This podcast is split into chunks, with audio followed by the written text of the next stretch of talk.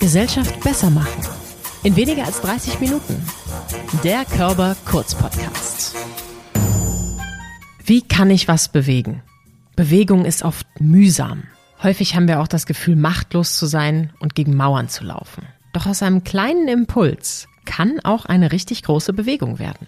Einer, der ziemlich viel bewegt, ist Raul Krauthausen. Er ist Inklusionsaktivist und setzt sich für Minderheiten ein.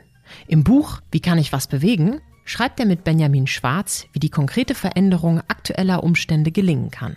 In dieser Folge möchte ich wissen, was wir als Einzelne und gemeinsam mit anderen verändern können und wie. Gesellschaft besser machen mit Raul Krauthausen. Moin! Moin! Das ist eine schöne Begrüßung. Moin ich. Das muss ja auch so sein. Wir sitzen ja, hier in Hamburg. Hamburg. dann so, hallo. Ja, nee, aber moin ist gut. Sehr schön. Das ist meine Eigenart und um den Einzelnen und die Einzelne soll es heute auch ein bisschen gehen. Was können wir als Einzelne bewegen? Raul, vielleicht mal direkt mit der Tür ins Haus. Was glaubst du, können wir als Einzelperson bewegen? Also als einzelne Menschen können wir auf jeden Fall uns selbst bewegen. Mhm. Wir können unsere Einstellungen verändern. Wir können unser Verhalten ändern. Wir können vielleicht noch unser Umfeld beeinflussen. Freundinnen, Familie, aber auch immer nur bis zu einem bestimmten Maße. Und gemeinsam mit anderen kann man versuchen, Gesellschaft zu verändern, zum Guten am besten. Die Tradition der Proteste und der Bürgerbewegungen ist ja schon äh, sehr alt, Mhm. aber ich glaube, dass sich die Formen geändert haben über die letzten Jahrzehnte und vielleicht auch Jahrhunderte und dass wahrscheinlich moderne Tools wie Petitionen oder ähm, Communities äh, sich viel besser organisieren lassen, als es noch vor, vor, sagen wir mal, 20 Jahren der Fall war. Und gleichzeitig die althergebrachten Maßnahmen, sowas wie die Demo am Brandenburger Tor, wovon es inzwischen vier am Tag gibt, vielleicht nicht mehr so, sagen wir mal, den Einfluss auf äh, Politik und Gesellschaft haben, wenn man nicht in der Lage ist, 100 oder 200.000 Menschen zum Brandenburger Tor zu bringen. Du hast gerade schon den Protest genannt. Das ist ja auch ein hartes Wort. Das klingt sehr fast schon aggressiv manchmal. Wir fragen uns heute eben auch, wie wird aus politischem Protest politisches Handeln? Du hast was sehr Aktives beschrieben und das bringt mich zur sprachlichen Nachfrage. Warum eigentlich Aktivist? Was bedeutet das und ist dieser Begriff nicht ähnlich wie Protest auch so ein bisschen negativ belegt? Darüber hatte ich sogar mit äh, Margarete Stokowski in dem Buch gesprochen und auch in einem Podcast Mhm. mit dem Namen Wie kann ich was bewegen? Und äh, Margarete Stokowski sagt, dass es beides gibt. Also es gibt den Begriff Aktivistin als Selbstaneignungsbegriff, also dass jemand sagt, wie zum Beispiel ich auch, ich bin Aktivistin, weil ich mich für eine gute Sache einsetze, völlig egal, ob ich damit meine Miete bezahlen kann oder nicht. Mir geht es darum, die Welt zu verbessern. Mir geht es darum, mich für bestimmte Ziele und Ideale einzusetzen. Und dabei bin ich auch bereit, über mein Berufsleben hinaus äh, mich einzusetzen, bis tief ins Ehrenamt, auch vielleicht sogar in meinem eigenen Verhalten mich entsprechend äh, zu ändern. Und ich bin auch bereit, zivilen Ungehorsam zu machen, der dann aber wiederum Grenzen haben muss, im Sinne von gewaltfrei sollte es schon sein.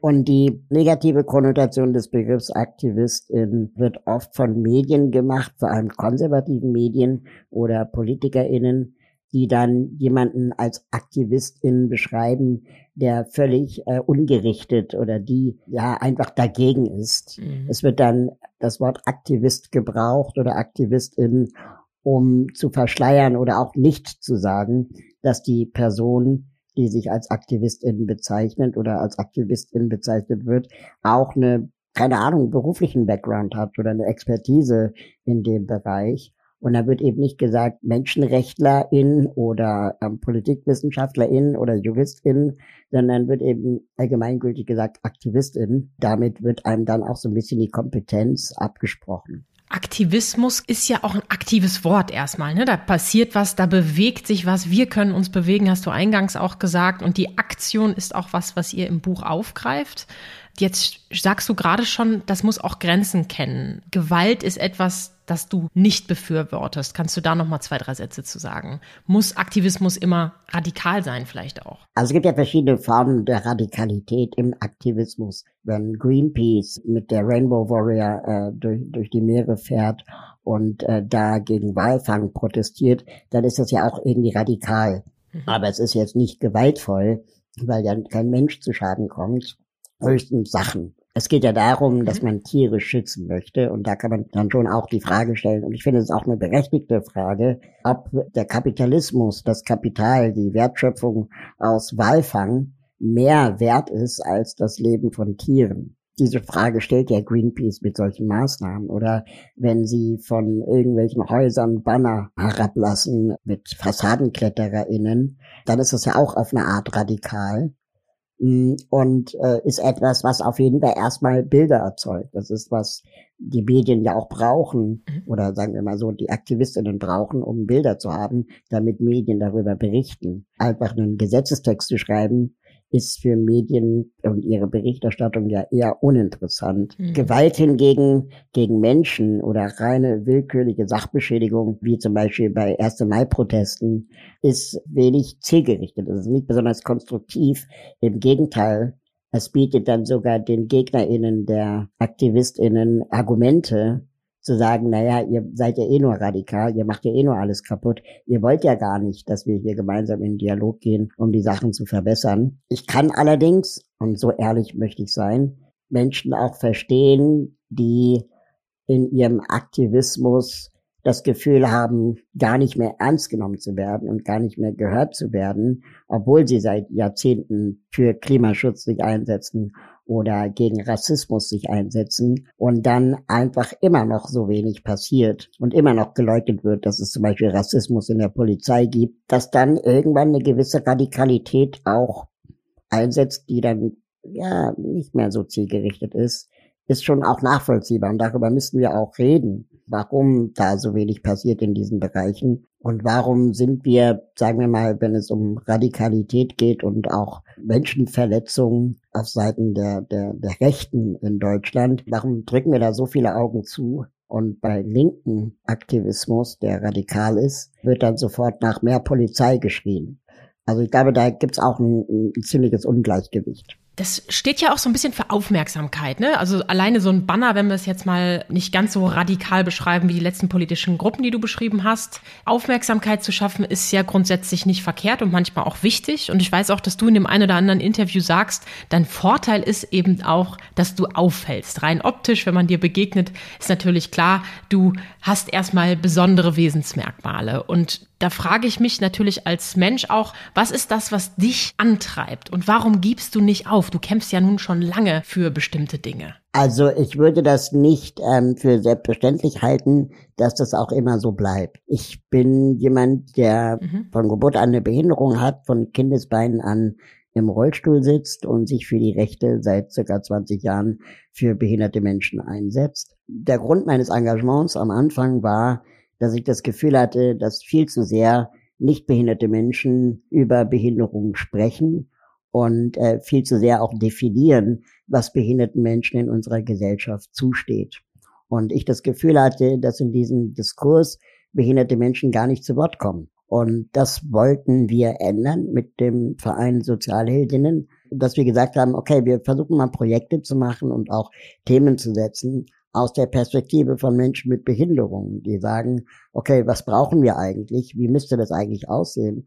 Schaffen wir das selber aus eigener Kraft? Sagen wir mal, die Anfänge einer solchen Welt zu gestalten, in der wir gerne leben wollen, in der Hoffnung, dass es dann später kopiert wird vom Mainstream oder von der Mehrheitsgesellschaft. Das ist die Idee. Und daraus entspannen sich dann, auf ein Projekt baute sich ein anderes Projekt auf.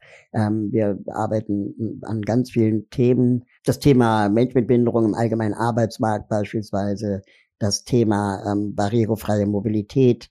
Ähm, das sind alles Themen, die ja auch, wie soll ich mal sagen, mit den neuen Technologien immer wieder neue Möglichkeiten auch äh, schaffen. Und wir wollen diesen Möglichkeitsbereich erforschen und da eben auch Projekte drumherum gestalten. Warum das aber keine Selbstverständlichkeit sein sollte, ist, dass ich natürlich auch merke, und das habe ich mit vielen anderen Aktivistinnen gemeint, mit denen ich gesprochen habe, dass wir das Gefühl haben, wir werden immer noch nicht ausreichend gehört und wahrgenommen.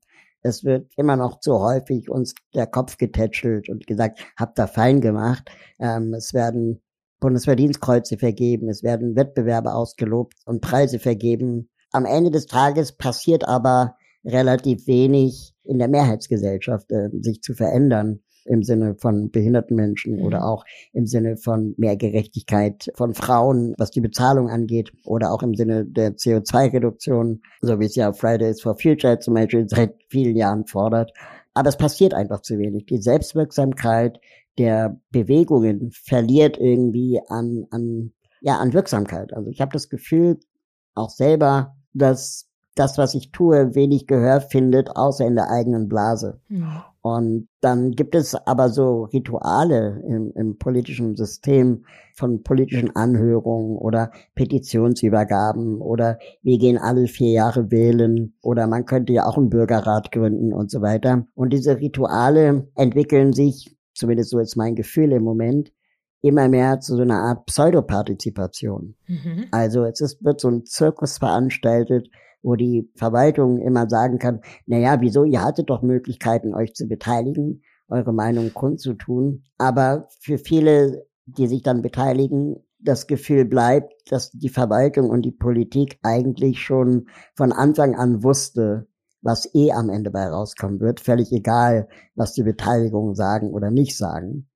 Und ich in meinem Bereich für Menschen mit Behinderung war in zahlreichen Anhörungen dabei habe in zahlreichen Anhörungen auch mein Feedback gegeben und stelle jedes Mal fest, dass die Wünsche, die die Behindertenbewegung hatten, zu höchstens ein Prozent berücksichtigt wurden.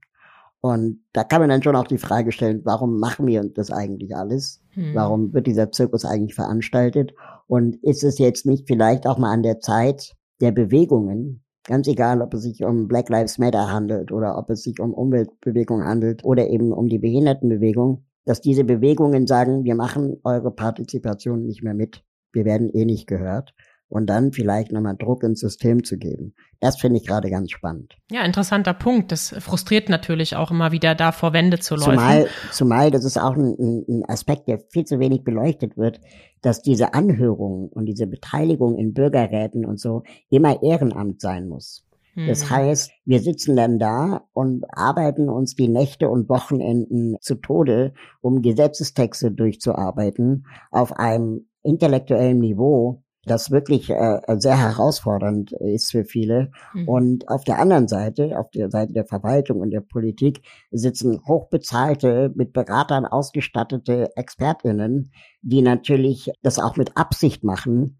dass sie einem so keine Ahnung, 200 Seiten komplizierte lange Texte hinknallen und sagen, hier, du hast drei Tage Zeit zum Bewerten. Und ähm, da gibt's auch eine ziemlich krasse Ungleichheit in der Ausstattung der Ressourcen, sich durch solche Texte zu arbeiten. Du sagst manchmal auf Social Media, dass du mittlerweile schon so ein bisschen verbittert bist, ne? mit deinen jetzt mittlerweile über 40 Jahren viel gekämpft, auch viel vor Wände gelaufen und dass du merkst, dass es nicht immer nur noch der positive, freudestrahlende Raul ist. Gleichzeitig finde ich, hast du auch so eine schöne Art dabei, den Leuten vor Augen zu führen, dass es vielleicht unnötig ist, irgendwann wieder mal zu beleuchten, dass du doch Glasknochen hast und dass man sich da informiert hat und noch 20 Fragen stellt dargestellt, die du schon hundertmal gehört hast. Du hast vorhin davon gesprochen, dass die Menschen, die die Gesetzestexte zum Beispiel machen oder Politik machen, da gar nicht von betroffen sind, von zum Beispiel in deinem Fall die Geschichte der Behinderung. Du hast es aber auch geöffnet in Richtung anderer Randgruppen. Du sprichst hier von Fridays for Future, Klima. Du bemühst dich sehr um inklusive Sprache.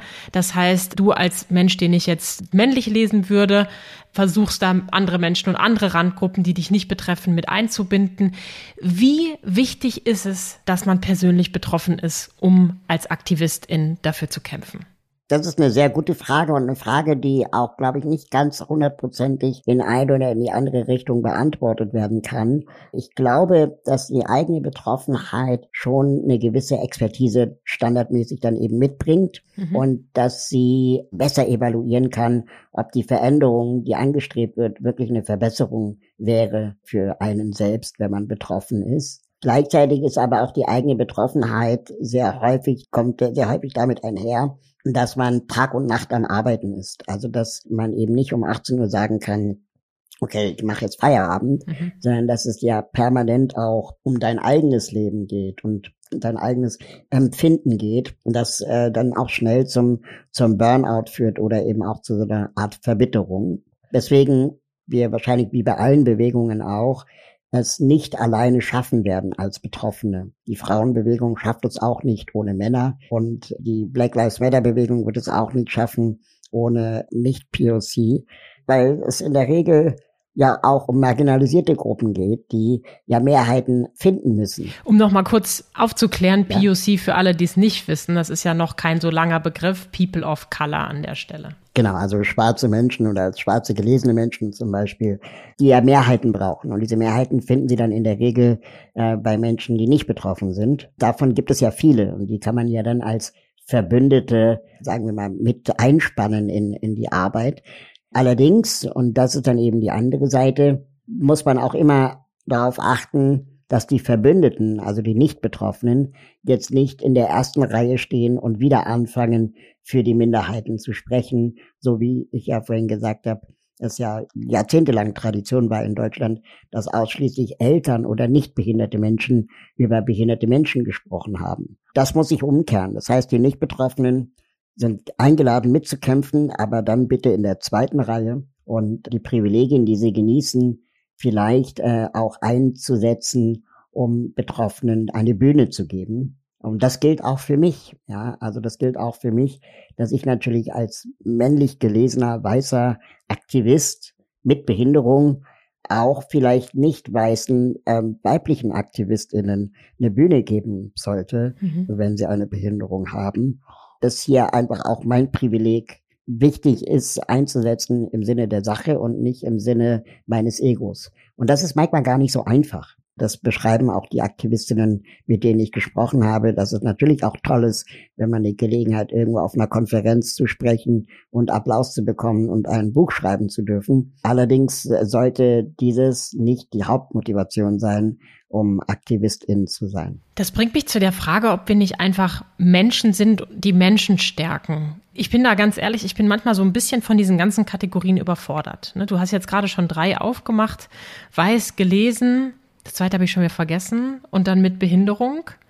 Wenn ich jetzt dazu komme, du, du hast gesagt, ach so männlich gelesen, weiblich gelesene Frau bin ich, identifiziere mich auch so, aber da gibt's ja mittlerweile sehr, sehr viele Kategorien. Ich bin aber irgendwie auch ein queerer Mensch und das queer finde ich besser, als mich jetzt irgendwie in lesbisch, bisexuell und alle anderen Sexualitäten, die es da jetzt noch gibt, ja. ähm, einzuteilen. wenn wir all diesen Kategorien eine Bühne geben, dann haben wir sehr, sehr viele Bühnen zu verteilen. Können wir nicht einfach Menschen sein, die Menschen stärken?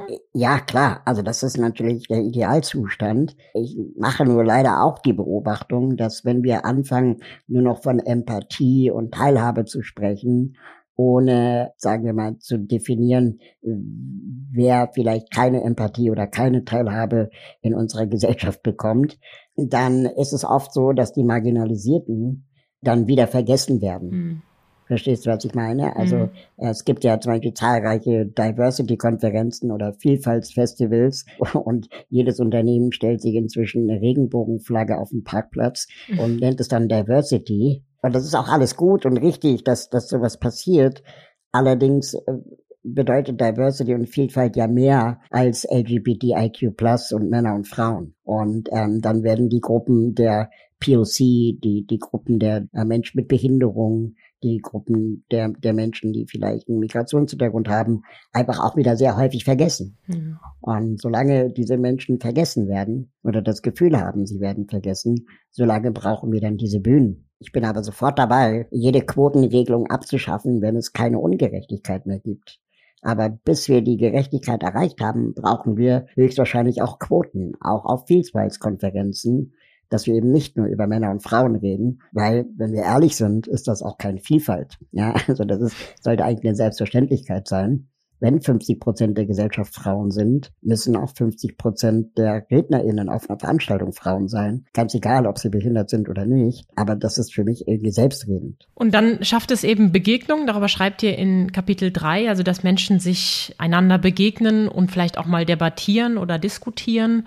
Das hatten wir tatsächlich auch im Podcast schon mit dem Zeitprojekt America Talks, was ja auch in Deutschland gelauncht worden ist, Deutschland spricht, wo zum Beispiel ein Mitglied der Grünen mit gesprochen hat und an einem Tisch konstruktiv diskutiert hat. Was leider in solchen Szenerien ja auch passiert, ist, dass es dann plötzlich zur Eskalation kommt. Und das hat das Internet jetzt noch stärker forciert. Ein Post abgesetzt, ein falsches Wort gesagt und schon gibt's einen ganzen Shitstorm, also einen, einen Überlauf an Kommentaren, die negativ sind. Da beleuchtet ihr in Kapitel 5 auch das Thema Ohnmacht. Wie ist das eigentlich? Weil das vergessen wir immer. Wir haben immer die AktivistInnen im Kopf, die auf die Straße gehen und laut sind. Wir vergessen aber, dass gerade mit dem Internet ja noch viel stärker persönliche Angriffe passieren. Vielleicht kannst du ein, zwei Sätze aus deiner Erfahrung dazu nochmal sagen. Ja, das ist äh, sicherlich ein großes Problem, dass das Internet vor allem mit den Funktionen, die es bietet, Like, Dislike, Kommentarfunktionen und so weiter, eigentlich eher zu einer Polarisierung der Gesellschaft im Moment beiträgt. Also es geht fast immer in Diskussionen nur darum, ich habe Recht und du hast Unrecht. Mhm. Es gibt gar keine gemeinsame Schnittmenge mehr von Themen, wo man sich vielleicht trotzdem äh, einer Meinung ist. Und in der realen Welt, also jetzt nicht im Internet, wären solche Themen vielleicht der Sport oder die gemeinsame Leidenschaft für Kunst und Musik oder die gemeinsame Leidenschaft für gutes Bier. Ja, also wenn man in der Kneipe sich trifft oder in einer Volleyballmannschaft spielt, dass da ja auch unterschiedlichste Menschen gemeinsam ein, einer Sache nachgehen, ohne dass es gleich äh, zu einer politischen Debatte kommen muss. Da dann eben auch den Menschen zu sehen und sich auch in die Augen zu schauen und zu sagen, hey, ich fand das gerade nicht in Ordnung, dass du irgendwie einen sexistischen Spruch gemacht hast oder dass du ähm, das N-Wort gebraucht hast ähm, dann ist es eine, was ganz anderes, als äh, wenn man äh, in den Facebook-Kommentar jemandem unterstellt, er, wär, er oder sie wäre ein Nazi. Mhm. Ja, das ist dann natürlich auch schon gleich viel aggressiverer Ton. Und was wir brauchen, sind wieder Orte der Begegnung, Orte des Austausches und Orte, wo wir einander auch aushalten. Ja, mhm. also ich denke, es geht ja nicht darum, dass wir uns alle lieb haben müssen. Das haben wir ja so oder so nicht. Das haben ja weiße nicht behinderte heterosexuelle Männer auch nicht alle sich lieb. Äh, ist auch okay so. Aber wir sollten uns halt auch nicht permanent die Fresse polieren. Mhm. Und das ist äh, wahrscheinlich etwas, was wir wieder lernen müssen im digitalen Raum. Und vielleicht auch Lösungsansätze brauchen, um mit Technologie diese Orte zu kreieren. Da bleibt die Frage, was mache ich als Einzelne? Wo kann ich denn anfangen? Soll ich jetzt auf die Straße gehen? Soll ich Menschen begegnen? Kann ich doch was im Internet tun? Was hast du für Tipps für Menschen, die ein Thema haben und was bewegen wollen, aber nicht so richtig wissen wie? In dem Buch haben wir mit ganz vielen Aktivistinnen gesprochen. Also wir, das waren in dem Fall Benjamin Schwarz, äh, der Co-Autor des Buches und ich. Und wir haben mit äh, Carola Rakete gesprochen, mit Luisa Neubauer, mit Tupoka Oget, mit Gerhard Schick, alles bekannte Aktivistinnen in Deutschland. Alle haben sie gesagt, dass es darum geht, gemeinsam für eine Sache zu kämpfen. Also nicht alleine sich für etwas einzusetzen, sondern immer auch MitstreiterInnen zu suchen. Und dabei ist es egal, welche Maßnahme man ergreift. Es ist egal, ob man politisch aktiv ist. Es ist egal, ob man eine Petition startet. Ähm, wichtig ist einfach, dass man dafür MitstreiterInnen findet und dass man das tut, was man am besten kann und am liebsten mag. Wir kennen das ja wahrscheinlich auch aus unserem eigenen Leben. Wir gründen einen Verein oder, oder wir gründen ein Startup und ähm, glauben, wir müssen jetzt alle irgendwie BWL können oder super sein in Fundraising, obwohl wir eigentlich gerne reden oder gerne Grafiken machen oder, oder gerne mit Menschen in Kontakt sind und diese ganzen bürokratischen Geschichten ähm, oder mathematischen Geschichten, wenn es um BWL geht, überhaupt nicht mögen. Und wir vergeuden dann quasi unsere Energien an dieses Thema BWL oder Bürokratie und Yoga und Steuerrecht, anstatt dass wir Leute suchen, die mit der gleichen Leidenschaft wie, wie du oder ich gerne reden oder mit Menschen zusammenarbeiten oder Grafiken machen, eben das Thema Steuern machen. Und so im Team zu, äh, ja, ein, eine Crew zu bauen, ein Team zu bauen, das so arbeitet, dass jeder das tut, was er oder sie am liebsten mag und am besten kann. Ich habe einen sehr schlauen Satz gelesen, wo ein Geschäftsführer äh, gesagt hat, ich stelle grundsätzlich nur Leute ein, die schlauer sind als ich. ich glaube, das ist ein ganz guter Hinweis. Such dir Leute, die dir in bestimmten Themenbereichen äh, voraus sind, die bestimmte Dinge besser können als du selbst, weil du auch etwas besser kannst als sie.